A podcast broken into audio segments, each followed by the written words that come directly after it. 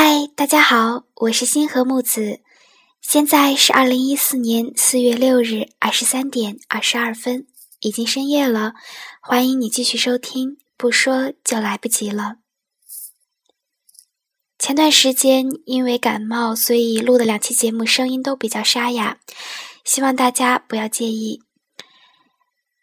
嗯，那今天给大家分享一篇睡前小故事，名字叫做。睡不着小姐和十点睡先生。睡不着小姐和十点睡先生相爱了。每天晚上，睡不着小姐总是睡不着，而十点睡先生总是十点就睡着了。睡不着小姐很生气，埋怨十点睡先生只知道自己顾自己。十点睡先生很不好意思。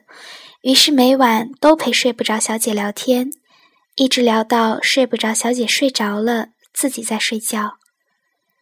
渐渐的，十点睡先生也总要到很晚才能够睡觉。后来，睡不着小姐爱上了十一点睡先生，和十点睡先生分手了。十点睡先生终于不用再陪睡不着小姐聊天了。于是他像以前一样，十点就躺下了，却发现习惯了很晚才睡的自己已经睡不着了。睡不着小姐和十一点睡先生在一起了，但是十一点睡先生不愿意陪睡不着小姐聊天，每天总是自己顾自己，十一点就睡觉了，不管睡不着小姐怎么生气都没有用。睡不着，小姐怀念起愿意每晚陪她聊天的睡不着先生来，于是和十一点睡先生分手，和睡不着先生复合了。睡不着先生像原以前一样，每晚都陪睡不着小姐聊天，一直到睡不着小姐睡着了，自己才睡觉。睡不着小姐很开心。